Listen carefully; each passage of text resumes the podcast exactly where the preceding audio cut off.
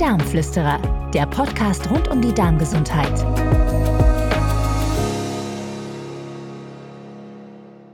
Herzlich willkommen zu einer neuen Episode der Darmflüsterer. Heute spreche ich mit Herrn Dr. Sepp Fegerl, dem Präsidenten der Internationalen Gesellschaft der Maiärzte, über ein sehr spannendes Thema, das viele von uns persönlich kennen. Und zwar, oft sind wir mit dem Umstand konfrontiert, dass der Bauch nach dem Essen drückt und sich nicht wohlfühlt. Woran könnte das liegen? Das ist ja wirklich ein sehr häufiges Thema. Der Bauchdruck, dieses Völlegefühl, dieses Unwohlsein nach dem Essen und ähm, dass die Patienten sehr verunsichert. Meistens hören wir dann auch, das passt eigentlich nicht, ich kann mir das nicht erklären, weil ich doch so gesund gegessen habe. Ich persönlich kriege ja dann bei, diesem Ausdruck, bei dieser Schilderung so gesund gegessen immer ein bisschen große Ohren, weil wir sehr oft da ein Missverständnis vorfinden. Gesund essen ist in der Vorstellung sehr vieler einfach die Vorstellung, möglichst roh, möglichst naturbelassen, also der schöne große Salat, den man dann jetzt isst, ähm, oder das Vollkorn, das ganz vollwertige, wo auch jetzt keine Rücksicht genommen wird darauf, ob ich das vertrage oder nicht. Eine typische Episode ist, ähm, dass mir ein Patient erzählt, was er zum Frühstück isst normalerweise. Und ich höre zu und kriege beim Zuhören eigentlich schon Bauchweh und frage dann nachher, Sie sagen Sie mal, vertragen Sie das eigentlich? Und der Patient sagt, nein, vertragen habe ich das noch nie. Und ich sage, warum essen Sie das? Ja, weil es so gesund ist. Und das, glaube ich, ist ein häufiges Missverständnis, das einfach dort äh, ganz wesentlich ist. Es geht ja immer darum, dass wir sehen, auf der einen Seite ist es natürlich wichtig, dass wir uns mit dem Lebensmittel, mit dem Nahrungsmittel beschäftigen, das möglichst unser Lebensmittel sein soll.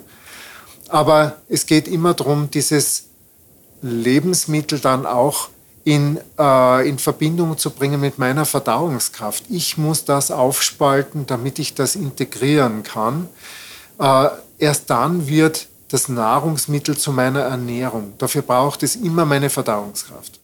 Was würden Sie mir raten, was, was könnte ich tun, um ein Bild und ein Verständnis dafür zu kriegen, was meine Verdauungskraft ist? Ist die jeden Tag gleich äh, oder ist es etwas, was sich verändert? Weil in der Selbstwahrnehmung ist es mal so, mal so. Mal geht es mir gut mit diesem Lebensmittel und mal eher weniger.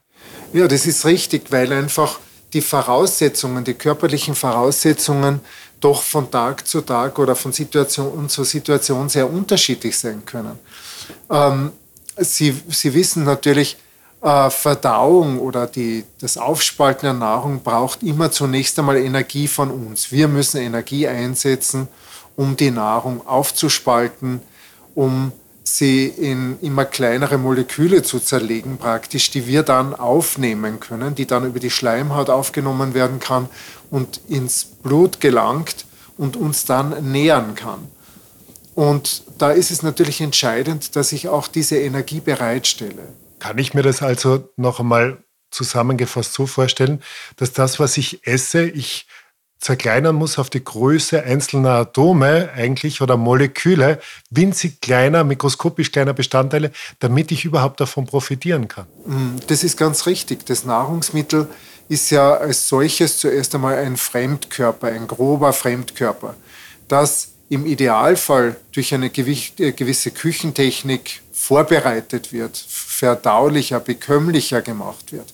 Und dann braucht es einfach meine Bereitschaft oder meine Energie, meine Mitarbeit. Das ist das, diesen Bissen zu nehmen, ihn auch ganz gut zu kauen, mit dem Kauen einzuspeicheln. Ähm, dadurch wird ein immer kleinere äh, Bestandteile zerlegt, vermischt mit dem Speichel das Ganze kann dann mit dem Schluckakt runterkommen in den Magen. Im Magen wird dieser flüssige Speisebrei mit den Verdauungssäften vermischt. Der Magen selber arbeitet ja wie eine Magenmühle praktisch. Der zerkleinert es weiter, der zerdrückt es und verschiebt es zusammen mit der Magensäure. Und in diesem Magensaft und sollte das zerlegen zu Partikeln in der Größe von ein, zwei Millimetern, bevor sie eigentlich dann den Magen verlassen können. Ist es, kann ich, wenn ich einen Hunger habe und ich esse jetzt gleich etwas, äh, dann ist es nicht so, dass mir diese Nährstoffe in dem Moment zur Verfügung stehen, weil ich sie hinuntergeschluckt habe. Ist es bei Zuckern auch so oder betrifft es nur die Vitamine? Ja, es ist so, wir kennen natürlich als Extrembeispiel den Traubenzucker, der für eine sofortige Energiebereitstellung funktioniert. Aber wenn ich jetzt an eine gesunde Nahrung denke, wenn ich jetzt ein schönes Vollkornbrot zum Beispiel mit einem Gemüseaufstrich. Ein schönes Vollkornbrot, ein schönes Vollkornbrot ist eine sehr komplexe Geschichte. Die muss erst wirklich gut, gut aufgespalten werden, sonst liegt sie mir wahrscheinlich wie ein Stein im Magen. Ja? Und das Ähnliche sehen wir ja auch äh, in diesem Missverständnis oft, wo man sagt, ich esse ganz etwas Leichtes, ich esse jetzt äh, weil ich mich nicht belasten will, bestelle ich mir einfach einen großen Salat, weil der hat wenig Kalorien.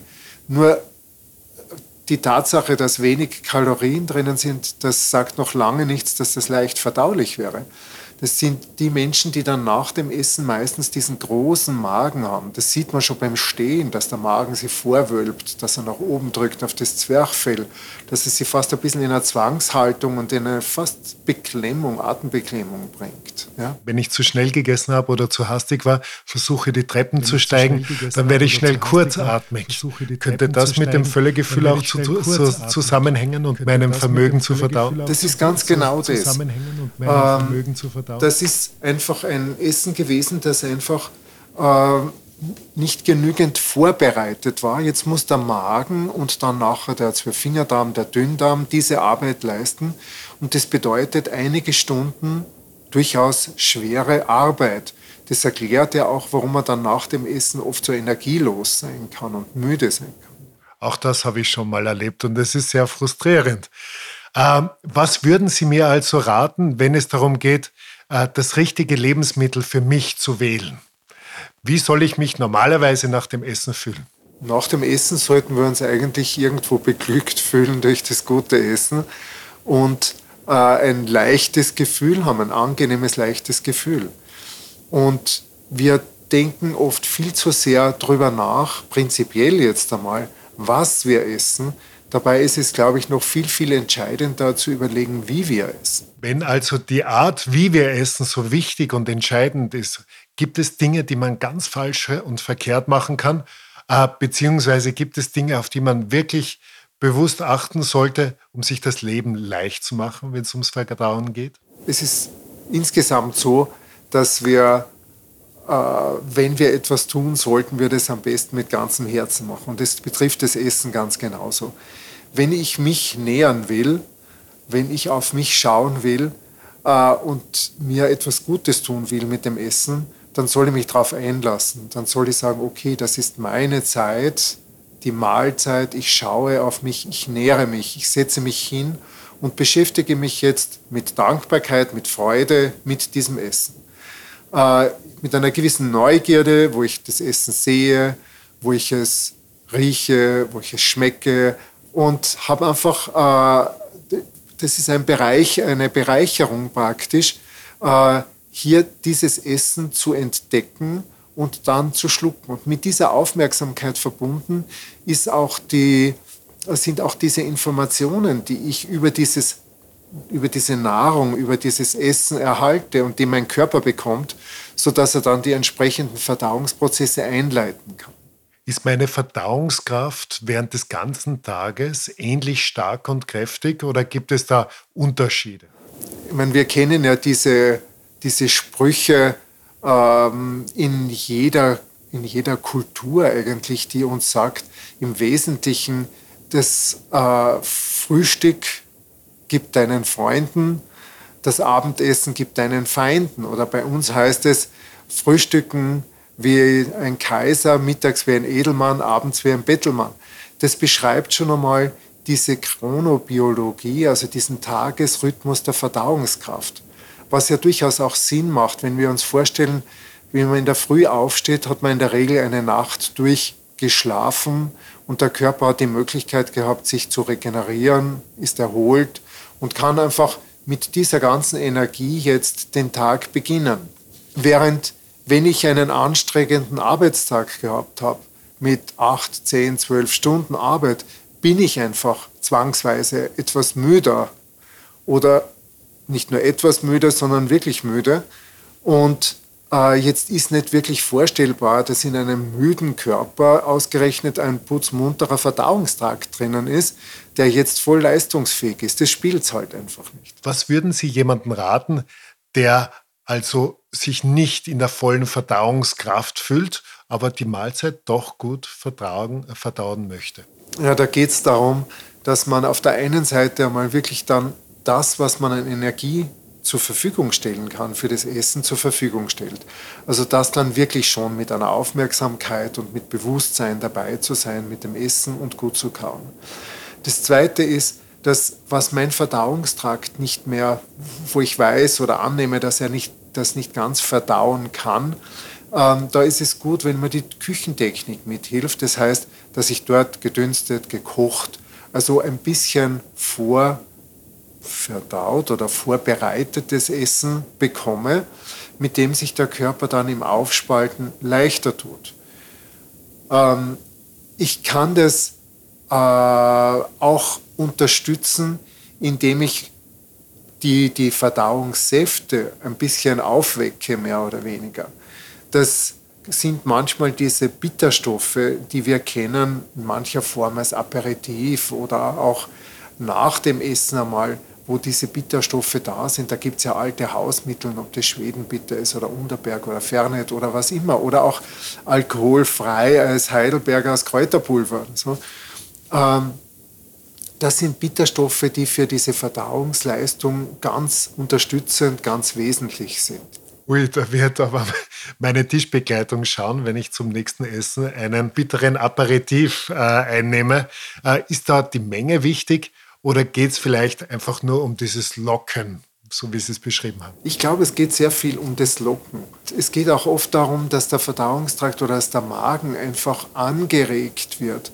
Der Magen, der jetzt den ganzen Tag nicht angesprochen war durch unseren Arbeitsalltag äh, und dass der jetzt einen, ja, einen kleinen Wecker bekommt. Das kann in dem Fall sein, einmal ein Glas heißes Wasser, das kann einmal ein Schluck äh, Aperitif sein, ob das ein Portwein ist oder irgendwas. Das kann auch eine gute Suppe sein, eine ein bisschen heiße Suppe. Das sind oft die Gewürze, die wir zum Essen dazu mischen, so wie wir das feststellen, dass für viele Leute das einfach sehr hilfreich ist, wenn sie zum Essen eine Spur Schärfe dabei haben. Das soll nicht brennen im Mund, das soll nicht so scharf sein, aber eine Spur von diesem Gewürz führt oft dazu, dass der Magen besser durchblutet und damit auch besser seine Verdauungssäfte produziert. Dass quasi das Verdauungsglöcklein geleitet wird. Genau, wie man es im, in, in der TCM, in der traditionellen chinesischen Medizin oder im Ayurveda sagt, dass man das Verdauungsfeuer anfacht, damit besser gearbeitet werden kann. Vielen herzlichen Dank für die interessanten Ausführungen und auch die gute Zusammenfassung. Ich glaube, es wird bei uns allen in Erinnerung bleiben, dass man mit Bitter gut locken kann, dass man genussvoll und genussorientiert verzehren soll, dass man sich nach dem Essen gut und kraftvoll fühlen sollte äh, und nicht wie erschlagen.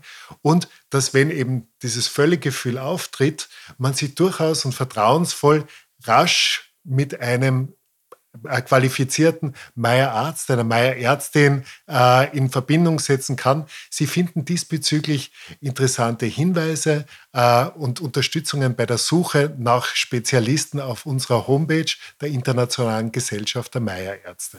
Vielen Dank und alles Gute. Vielen Dank und wir freuen uns, wenn Sie auch bei der nächsten Episode wieder dabei sind. Die Darmflüsterer, der Podcast rund um die Darmgesundheit.